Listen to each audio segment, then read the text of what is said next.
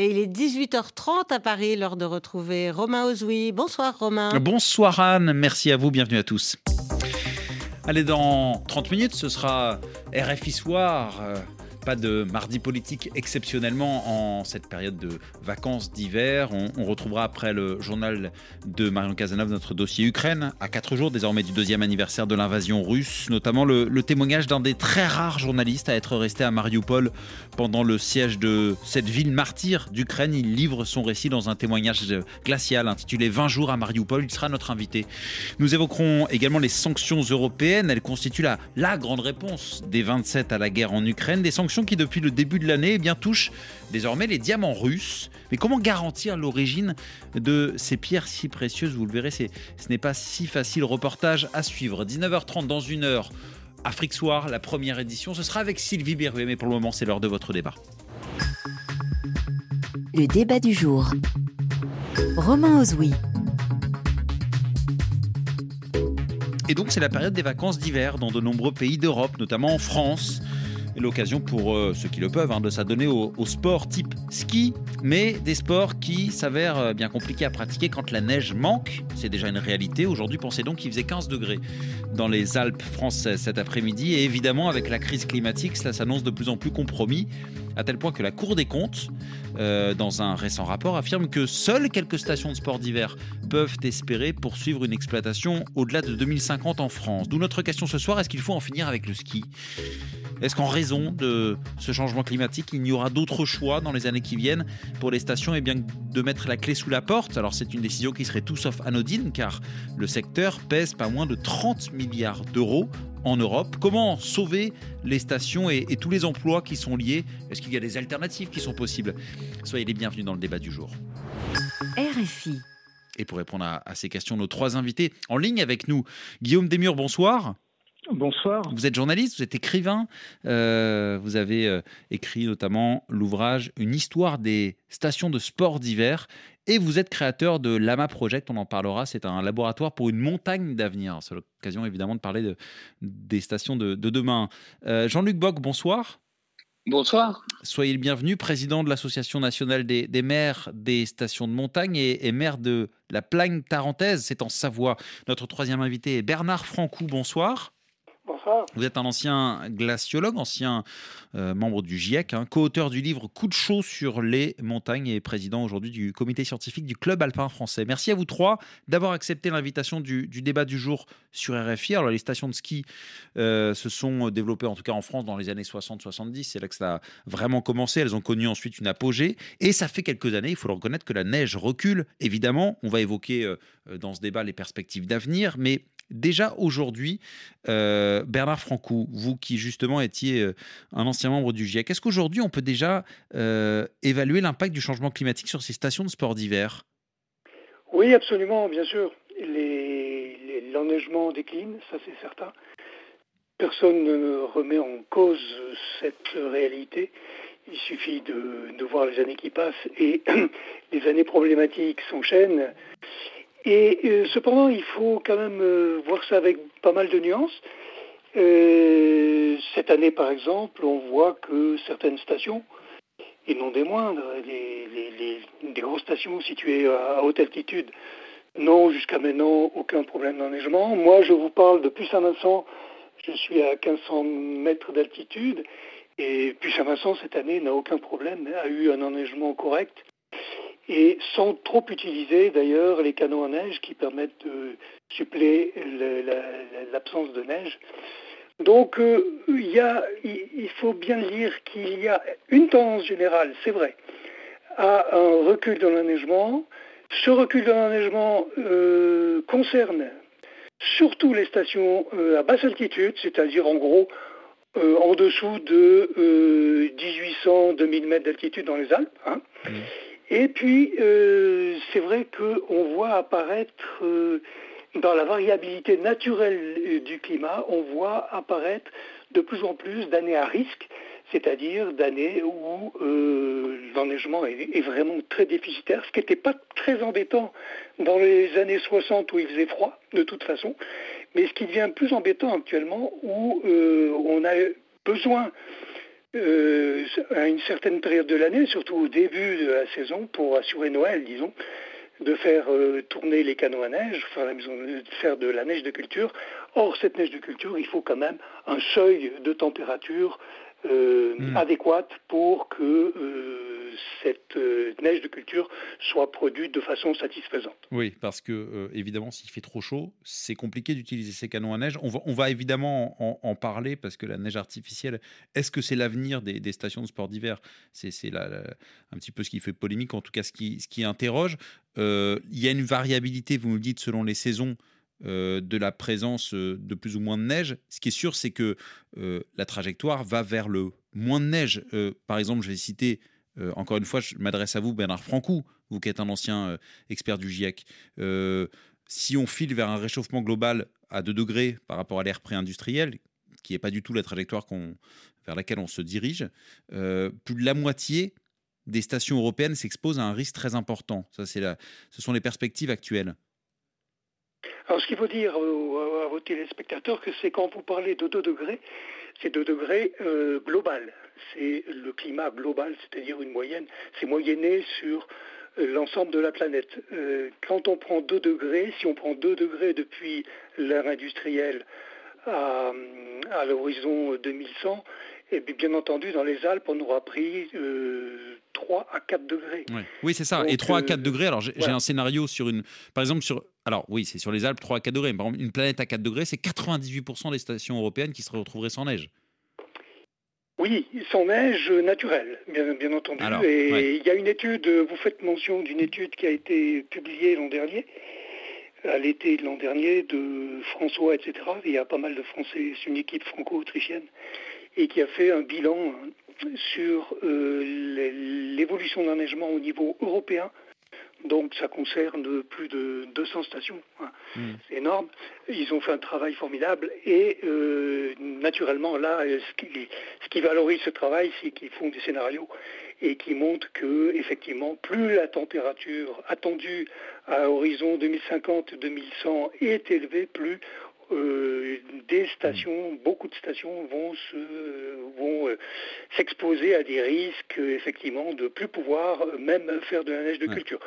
On se réfère toujours aux stations qui sont situées dans les tranches euh, d'altitude les plus basses, c'est-à-dire en dessous de 2000 mètres d'altitude. Jean-Luc Bock, président de l'Association nationale des maires des stations de montagne, ces perspectives doivent vous faire, j'imagine, sans mauvais jeu de mots, froid dans le dos. Alors oui, sans mauvais jeu de mots, bien évidemment, de toute façon, on ne peut pas nier, c'est un fait, euh, le dérèglement climatique est ce qui est en train de se passer. On se rend bien compte qu'il y a une évolution euh, de la part de la météo, puisque le climat c'est du long terme et la météo c'est du court terme, et que celle-ci est quelquefois euh, très fortement défavorable. On a déjà évidemment connu des années sans neige, des années avec une difficulté d'enneigement. Celle-ci en fait partie, et il est vrai que tous les massifs ne sont pas concernés la même façon, ni l'altitude, parce qu'il y a aussi un vecteur qui est important, c'est les vents dominants et c'est les versants. Si vous êtes en versant sud à 800 mètres d'altitude, malheureusement, vous aurez beaucoup plus de difficultés qu'en versant nord et à une altitude similaire. Donc tout ça fait qu'aujourd'hui, on est obligé de se poser des questions et qu'il faut évoluer avec le temps. Mais se rappeler aussi que ce n'est pas un interrupteur, une station une station, elle ne va pas aujourd'hui être ouverte, demain être fermée. C'est pas du tout comme ça que ça fonctionne. Et en tout cas, il faut pas voir que les 200, 250 stations françaises vont du jour au lendemain s'arrêter d'un seul tenant. C'est pas ça la question. C'est est-ce qu'à terme, il n'y aura d'autres choix parce qu'elles seront plus viables économiquement que de fermer ces stations euh, de, de sport d'hiver? C'est pas du jour au lendemain. Non, c'est pas du jour au lendemain. Évidemment, vous avez une économie qui est là, vous avez une économie derrière. Ne jamais oublier que derrière, c'est un modèle social. Il y a 120 000 emplois directs et 200 mm. 000 emplois indirects. Donc plus de 300 000 personnes, ça fait plusieurs millions de personnes qui travaillent en montagne aujourd'hui. Et même si on veut diversifier, si on veut changer d'activité, ça va se faire sur du long haleine. Ça va pas se faire en l'espace d'un ou deux ans réfléchir au modèle de demain, évidemment que c'est important dès maintenant. D'ailleurs, euh, les mairies, les entités qui travaillent en montagne réfléchissent à cela depuis euh, des dizaines et dizaines d'années. Mais il faut peut-être accélérer ce processus et réfléchir beaucoup plus rapidement.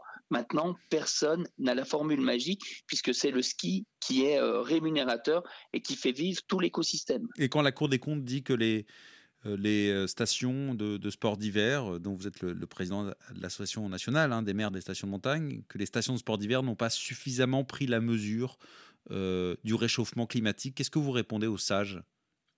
Alors, je réponds aux sages que s'ils sont aussi sages que les personnes qui ont décidé d'arrêter le nucléaire en France et maintenant de le relancer à grand effort, euh, je pense qu'on a un petit peu de temps et un petit peu d'avenir là-dessus.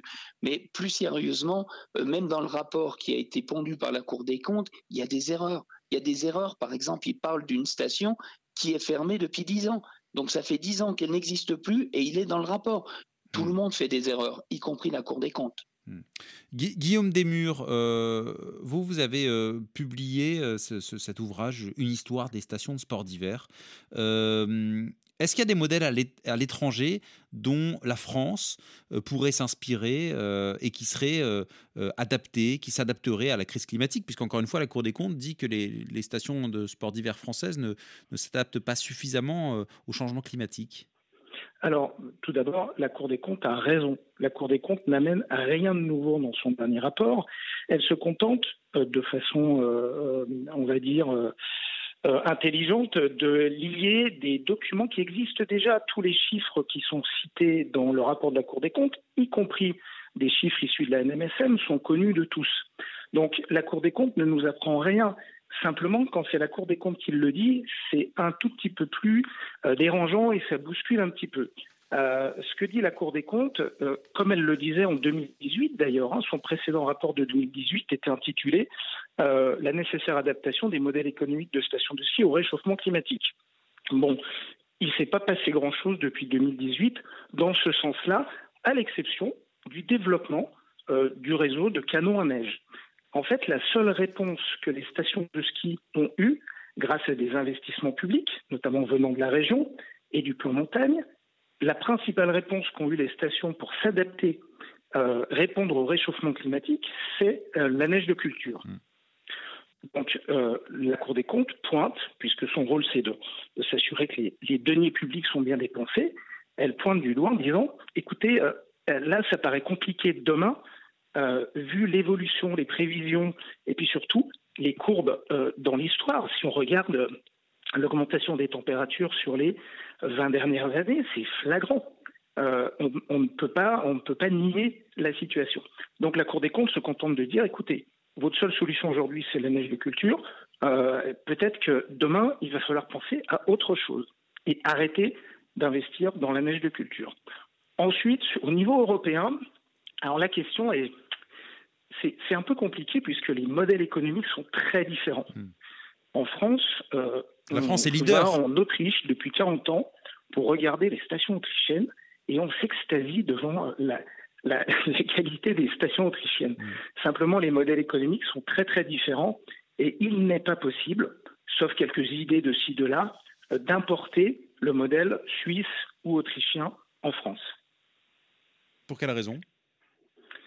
Pour quelle raison? Puisque euh, dans les années 60, euh, quand l'État, puisque euh, la grande particularité de la France, c'est l'implication importante de l'État dans le développement des stations de ski. D'accord. et ça, c'est une particularité mondiale, on va dire. et donc, il y a des choix qui ont été faits, notamment des choix d'immobilier. Ce qui crée de la valeur dans les stations de ski, le cœur du modèle économique, c'est bien évidemment le ski alpin, mais c'est aussi et surtout l'immobilier.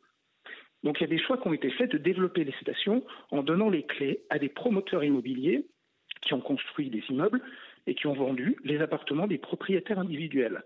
Donc aujourd'hui, ça provoque plein de, on va dire, de conséquences néfastes du type lit froid. Je rappelle les chiffres officiels hein, qui sont aussi rappelés pardon, dans, dans le rapport de la Cour des comptes. La moitié des lits touristiques en station de ski sont froids, c'est-à-dire occupés moins de 3 à 4 semaines par an. La moitié. Donc ça, c'est la réalité. Aucune station de ski n'est pleine, même en février. Au mieux, une station de ski comme la Plaine, par exemple, est pleine quand on tient compte de tous les lits, ceux qui sont commercialisés, ceux qui ne sont pas commercialisés. Euh, elle est pleine au mieux elle est à 70%.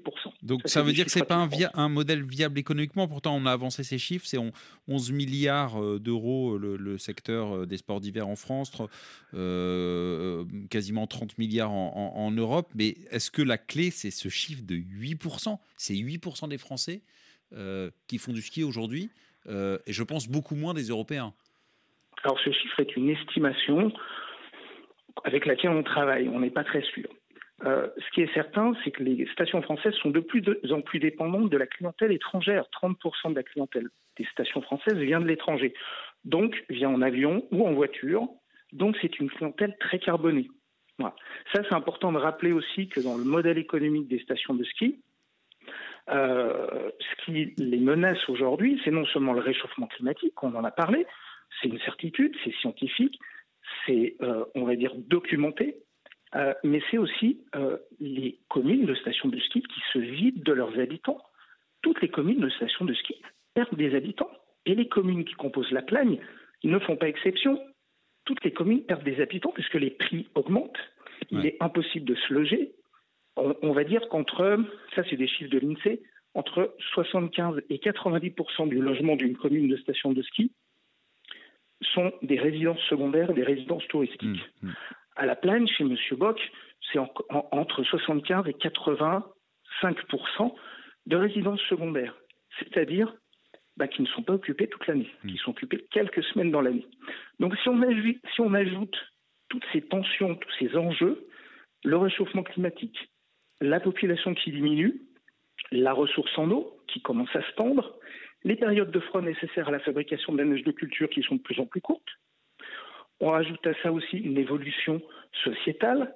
Euh, la génération du baby, boom qui a créé les stations de ski, ben maintenant elle a 70 ans, 75 ans, elle a mal aux genoux, elle skie un peu moins. La nouvelle génération ne la remplace pas. Ça aussi, c'est pointé du doigt par la Cour des comptes. Donc tous ces enjeux-là font peser sur les stations de ski, pas seulement la neige donc, des menaces existentielles qu'il faut absolument adresser et qui aujourd'hui ne sont adressés qu'à la marge, vraiment par quelques stations. Je pourrais en citer trois. Attendez, je, voudrais relancer rapidement parce qu'on va passer à la deuxième partie de cette émission sur les alternatives euh, potentielles au ski dans les stations de sport d'hiver. Mais euh, euh, elles, sont, elles, sont, elles, font face, vous nous dites, ces stations à, à des menaces existentielles. Jean-Luc Bock, justement, que vous avez cité, lui dit qu'elles ne vont pas fermer du jour au lendemain. Mais quand vous parlez de, de menaces existentielles, elles sont menacées de fermeture il y a des petites euh, vérités non. Alors, non, Guillaume, non, non, elles sont pas menacées de fermeture pour vous. Non, non, non. je pense que ça, c'est, euh, on va dire que c'est un peu un épouvantail. Euh, les stations de ski vont pas fermer demain, et tant mieux. Ok. Jean-Luc Bock, je voudrais, distribuer la parole. Jean-Luc Bock. grandit en station, elles ne vont pas fermer demain. Par contre, la rente va s'effriter. Jean-Luc Bock. Alors, euh, simplement une petite erreur qui a été énoncée par Guillaume Desmurs. Dans le plan Avenir Montagne, il n'y a pas eu un seul euro à destination du plan neige et de la neige de culture. Pas un centime de l'État français. Donc ça, c'est facilement vérifiable.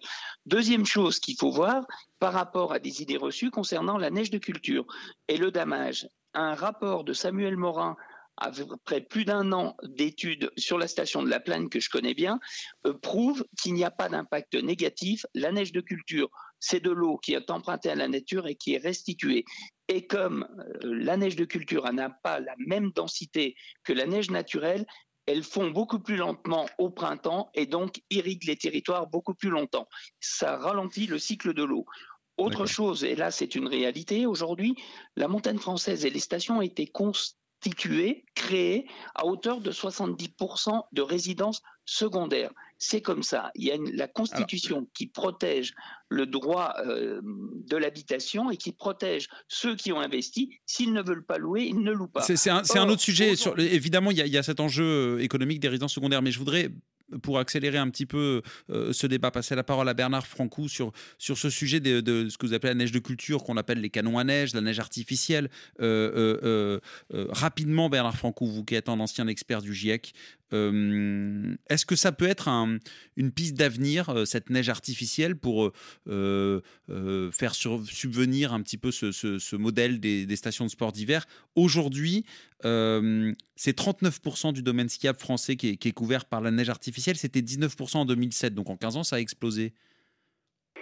C'est exact parce que euh, effectivement, il faut bien reconnaître qu'on soit pour ou contre la neige de culture, il faut bien reconnaître que la neige de culture est actuellement un outil indispensable au fonctionnement de beaucoup de stations. Hein. Et donc, euh, je ne me fais pas défenseur de la neige de culture, mais c'est une réalité également. C'est que sans neige de culture, il y a beaucoup de stations, notamment à, à moyenne altitude, entre 1500 et 2500 mètres qui auraient déjà mis les, clés sous la porte. Donc euh, maintenant, est-ce qu'il est raisonnable, c'est la deuxième partie de votre question, de, de est-ce qu'on peut sauver le ski? Voilà. Pour dire les choses un peu crûment, est-ce qu'on peut sauver le ski avec la, neige de culture? Eh bien, je dirais que euh, oui et non.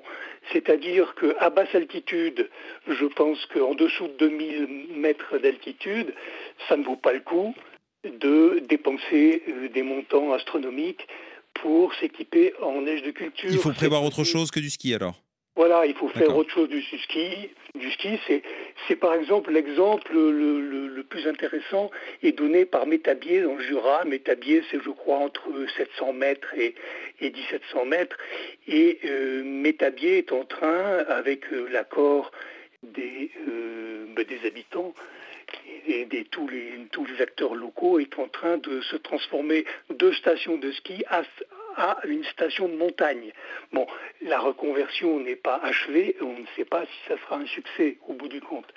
Mais disons que en dessous de, 2000 mètres d'altitude, pour fixer les idées, il est illusoire de vouloir euh, sauver les stations en faisant par la neige de culture. Maintenant, au-dessus, si une grande partie du domaine est au-dessus de 2000 mètres, alors là c'est un peu différent parce que la neige de culture, qui est produite souvent à partir d'eau euh, retenue dans des réserves collinaires, elle permet d'assurer le début de la saison. Hmm. Disons très souvent, la variabilité climatique fait qu'à Noël, il n'y a pas de neige, ou, pas encore assez de neige, parce qu'il n'y a pas eu suffisamment de précipitations en altitude.